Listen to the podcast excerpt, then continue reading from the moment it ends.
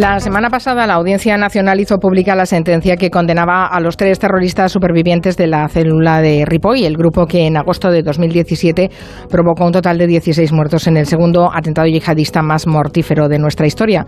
El fallo, que contempla penas de cárcel de entre 8 y 53 años para los procesados, ha cerrado judicialmente los atentados en las Ramblas de Barcelona y Cambrils. Todos los participantes están muertos o en la cárcel y hay quien ha visto en esa sentencia un aval a la compleja investigación que llevó a cabo la Comisaría General de Información de los Mossos de Escuadra. Manu Marlasca, buenas tardes. ¿Qué tal? Buenas tardes. Luis Rendueles, buenas tardes. Hola, buenas tardes. Vamos a analizar un poco esa sentencia y todo lo que sabemos de esa investigación que nos eh, traéis precisamente para poder hacerlo un inspector de los Mossos, que por razones de seguridad pues no lo llamaremos inspector, que fue responsable de la, de la investigación. Inspector, buenas tardes. Hola, buenas tardes. Bueno, Manu, Luis, contadnos quién, eh, qué, qué, qué, trabajo se hace, eh, qué trabajo ha hecho nuestro invitado en esa investigación. Pues seguramente el más importante de cuanto se ha hecho en, en, torno a los atentados de Barcelona. ¿no? Este, el inspector que nos acompaña hoy eh, lleva 20 años en el cuerpo de Mossos de Escuadra, pero los últimos 7 u 8 años los lleva dedicados al, a la lucha contra el terrorismo yihadista, la mayor amenaza que, que hay sobre nosotros. ¿no? Y el trabajo que hizo en los atentados de, Barcelona fue lo más complicado, digo, y lo más importante porque él ha trazado, y luego nos lo contará, espero, todo el recorrido eh, de radicalización de esos aparentemente inofensivos jóvenes que en torno a un imán, a ese imán Esati, al imán de Ripoll, se convirtieron en asesinos y se convirtieron en terroristas. ¿no? Esa, ese trazado, esa trazabilidad de su radicalización, de cómo fue posible y de cómo lograron, eh, cómo consiguió Esati convertirlos en, en criminales es lo que de lo que se ha encargado este inspector con su equipo, por supuesto. Uh -huh. la, la, sentencia es lo, lo, primero que me gustaría saber, eh, inspector, la, la, sentencia como, como mozo de escuadra, como policía, como ciudadano de Cataluña, ¿cómo, cómo la ha recibido usted? Sí, buenas tardes. Bueno, casi a nivel más bien personal, como decía, a nivel de ciudadano, eh, supone un cierre de fase de, de, toda, de, todo lo que se abrió con los atentados del 17A. Un cierre de fase parcial, porque soy absolutamente consciente de que los costes para las víctimas siguen estando sobre la mesa y de que los efectos sobre la convivencia en, en Cataluña y especialmente en la ciudad de Ripoll, pues uh, continúan uh, presentando secuelas derivadas de este, de este atentado. A nivel profesional, pues no deja de ser una confirmación de los aciertos que obtuvimos durante la investigación en la, en la búsqueda de, carga probatoria y un cierto reconocimiento al esfuerzo hecho de manera uh, sostenida durante un periodo de tiempo pues bastante amplio aquí en, el equipo de, de, investigación pues ha habido profesionales que han estado dedicándosele en cuerpo y alma únicamente a esta, a esta cuestión durante muchos meses. Antes Manu Marlasca hablaba de Sati, de ese imán eh, alrededor del cual se forma esa célula yihadista de, de, Ripoll. A pesar de la sentencia sigue habiendo teorías conspiranoicas. Supongo que Manu y Luis, que lo han seguido más de cerca, eh, ven que todavía esas teorías están circulando, ¿no? Sí, sí, cierto. Uh, yo pienso que hay una parte de, es decir, en la gente que adopta eh, estas teorías conspiranoicas. Hay una parte de desconocimiento de lo que realmente es la, la, tarea policial de investigación, que no es una tarea que en que expresemos opiniones sobre los hechos, sino que es, una tarea ciertamente de objetivar uh, conductas y de objetivar, uh, describir situaciones que, que realmente eh, existieron. Luego hay otras teorías que además uh, son alimentadas por determinados marcos ideológicos que, pro que promueven este tipo de teorías para, para generar estadio, estados de opinión que les parece que les son, les son favorables y, y, con esto es con algo con lo que jugamos. No obstante, es algo que, que, que, no debemos dedicar mucho esfuerzo en desmentir, sino que en, a lo que debemos dedicar más esfuerzo quizás es a, a explicar o a ser capaces de, de ser pedagógicos en, en, explicar aquellas cuestiones que realmente tenemos el convencimiento que, que, que sabemos cómo pasaron y, y, a qué se debieron.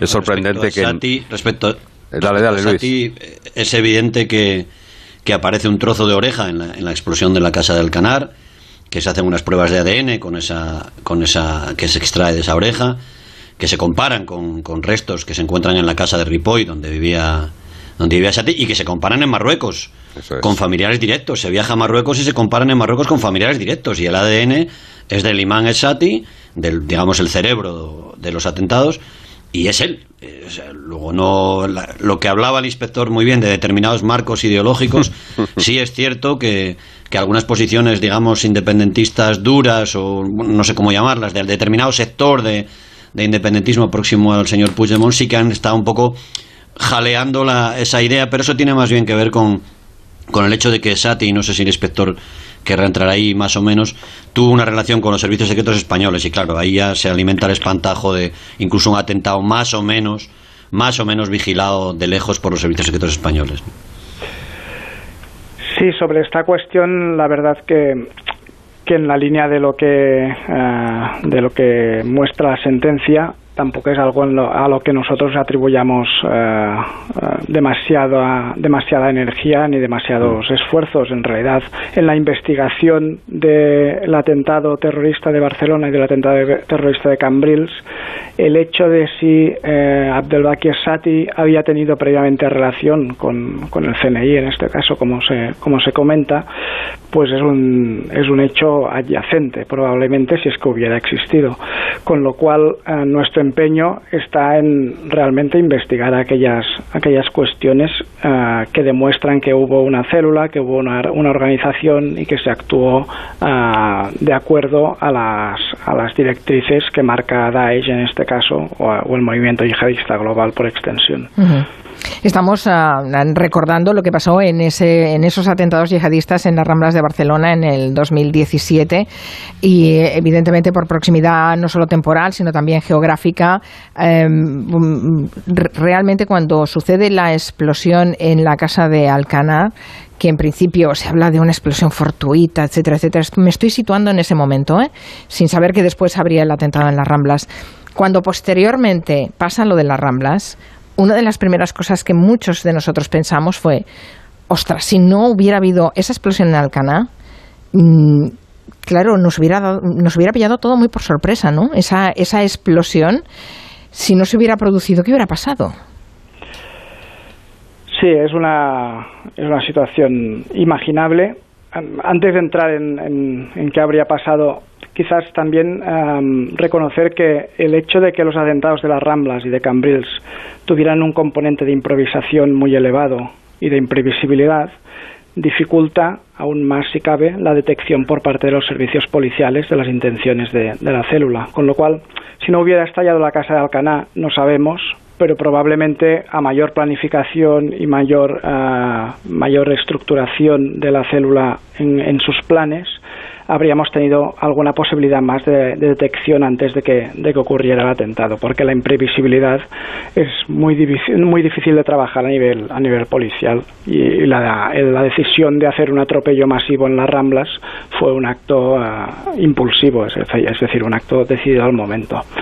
No obstante, cierto es que los planes de, de la célula terrorista eran de causar una, una enorme cantidad de, de muertos y de, muy elevada lesividad, es decir, unos atentados no conocidos en, en suelo occidental para, para, entendernos y el resultado habría, si, si hubieran ah, acabado ah, consiguiendo hacer sus planes realidad, el resultado habría sido ciertamente devastador, con, con usos de, explosivos a gran cantidad y con ataques simultáneos en diferentes sitios en que hubiera uh, gran afluencia de personas, en lo que caracteriza en cierta manera el movimiento yihadista global de atacar lo que llamamos objetivos blandos, es decir, aquellos objetivos que no están especialmente protegidos ni tienen una significación simbólica especial, sino que únicamente son ciudadanos uh, de un país occidental.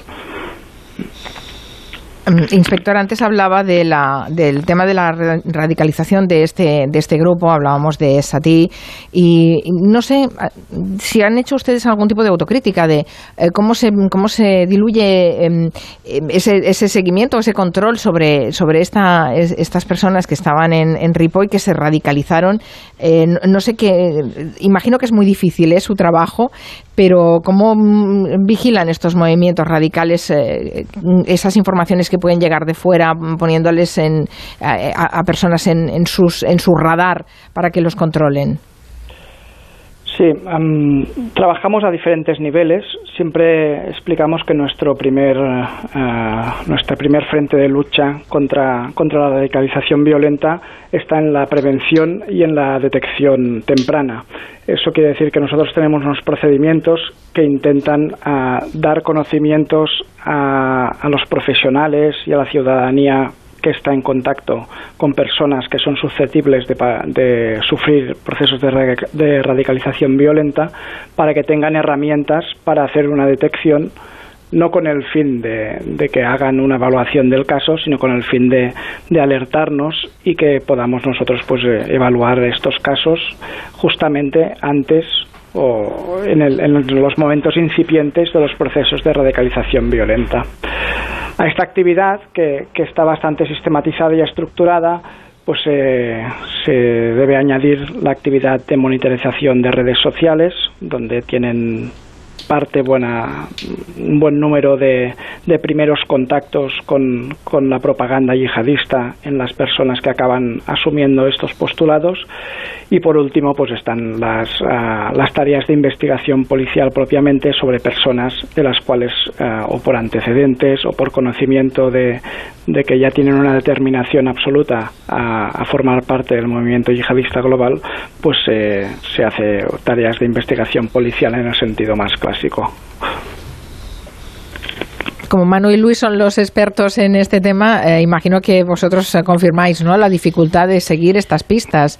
Y más terriblemente difícil, terriblemente difícil porque hay personas que se radicalizan ellas solas en un cuarto. Estoy pensando en un, en un camarero de Barcelona que, que se radicalizó el solo, luego lo detuvo la Guardia Civil. Yo quería preguntar al inspector eh, una de las cosas que nos impresionó a Manuel y a mí cuando estudiamos un poco los atentados de, de Cataluña, de Barcelona, de Cambrils, eh, fue la rapidez con la que Sati eh, recluta a esos jóvenes de Ripoll y los convence para matar. ¿no? ¿Cuánto tiempo duró esa radicalización? Porque eran chavales que jugaban a fútbol sala, que estaban más o menos integrados en Ripoll. En fin, ¿en cuánto tiempo, cuánto tiempo tardó este imán de Ripoll en, en convencer a estos chavales de, de matar? Sí, cuando cuando hablamos de la célula terrorista de Ripoll, hay que pensar en la célula no como algo eh, como, como, un, como un único elemento, sino que hay diferentes tiempos en la radicalización de sus miembros.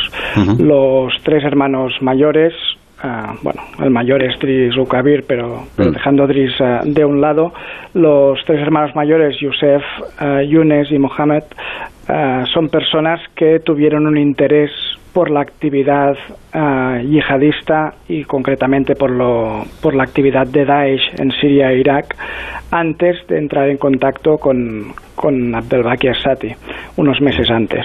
Nosotros, uh, sorprendentemente, uh, o no tan sorprendentemente, pero es un interés por la violencia y por, por el proyecto que, que está mostrando Daesh sin que haya detrás de este interés una, unos fundamentos religiosos del salafismo yihadista. Cuando llega Abdelbaki Assad, y esto lo situamos a finales del año 2014, cuando llega Abdelbaki Assad en Ripoll, a, primer trimestre de 2015, en pocos meses entra en contacto con ellos tres y a partir de aquí su, su propósito y, su reto que acaba consiguiendo es eh, pues dar fundamento ideológico a estas inquietudes previas que ya tenían estas, estas tres personas. 2015 eh, hasta 2017 pasan dos años. En estos dos años debemos considerar que los procesos de radicalización de, de, estos, de estas tres personas, Younes, Youssef y Mohamed, son absolutos y, tienen una determinación eh, total en la comisión de atentados y una vinculación ideológica con el movimiento yihadista global y por el camino pues se van incorporando primero a, en 2016 Omar Ishami que es hermano de, de Mohamed y Mohamed Juli y posteriormente a finales de 2016 los tres hermanos menores Musa Ukabir Husa y, y Said. Mm, con lo cual tenemos un dibujo que cuando a nivel cognitivo cuando suceden los atentados, aunque todos forman parte y tienen la determinación de causar daño, a nivel cognitivo sus procesos de radicalización tienen niveles de madurez eh, algo distintos. Y, lo que explica que actúen como célula pues son las relaciones intergrupales que van eh, que complementan la, radicalización cognitiva que ya tienen algunos de ellos. Manu, ¿quieres preguntar alguna cosa? Sí, quería preguntar algo eh, muy concreto. Eh, ¿Ha cambiado el 17 de agosto, los, los atentados de agosto, la forma de investigar eh, de los Mossos de Escuadra, el yihadismo? ¿Levantan ustedes más las orejas ante determinados comportamientos o ante determinados fenómenos? Sí, no cabe duda de que ah, se han hecho algunos aprendizajes, sobre todo de esta parte que estaba comentando ahora de cómo tuvieron lugar los procesos de radicalización violenta y por lo tanto se atribuyen ah, ah, una mayor profundidad en las comprobaciones a determinados indicadores o a determinadas conductas que se puedan observar en las personas. finalmente, identificamos algunos entornos que podrían ser favorables a, la radicalización violenta, como pueden ser, puede ser el caso de las prisiones por la elevada vulnerabilidad de las personas que allí están internadas, o como podría ser, ser determinados entornos urbanos, eh, etcétera. Y, a partir de aquí eh, el, trabajo es muy, muy detallado y muy de hormiga en el sentido de intentar identificar posibles cambios en las personas. Luego en la parte de investigación policial pues también se, se han hecho algunos aprendizajes y se ha perfeccionado, por ejemplo, el seguimiento de la compra de sustancias que puedan ser precursoras para la confección de explosivos o, o estas cuestiones que ya son más eh, de, de tinte investigador claramente policial. Sin lugar a dudas, estamos hablando de uno de los del segundo atentado yihadista más mortífero de nuestra historia y evidentemente hubo fallos y, hay, hay, que hacer autocrítica y de ahí se aprende de la experiencia. Yo me voy a quedar con una de las cosas que, que dice esa sentencia, ¿no? que sienta un precedente para las víctimas del terrorismo porque quedan reconocidas como víctimas pese a no haberse podido juzgar a los autores por haber muerto en la masacre. Hay que recordar que los que han sido condenados son los supervivientes, pero eh, los autores materiales y, los que formaban parte de, ese grupo mayoritariamente eh, están muertos. Inspector, muchísimas gracias por todo lo que nos ha contado y gracias por su trabajo. Muchas gracias a ustedes. y persistiremos en, intentar neutralizar la amenaza. Por nuestra seguridad, por la seguridad de todos. Muchas gracias.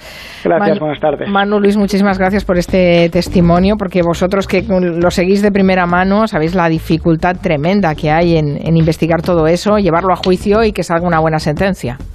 Como buen inspector de la Brigada de Información, de los Mossos en este caso, te ha contado una cosa importante que casi, entre líneas. ha dejado entre eso.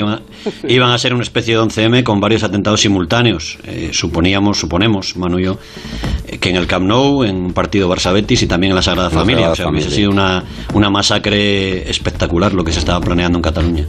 Tremendo, tremendo. Yo eh, no me quito de la cabeza el momento en el que viendo las noticias vi la explosión de la casa de Alcanar y después cómo ligas, ¿no? Cuando sucede todo dices, ostras, te llevas las manos a la cabeza. Voy a revelar algo. lo que hicieron ellos también. Hombre, voy a revelar algo antes de, irme. Eh, este inspector concretamente estaba de vacaciones con su familia y naturalmente en cuanto dio los primeros síntomas de lo que estaba pasando se volvió él y tantos otros.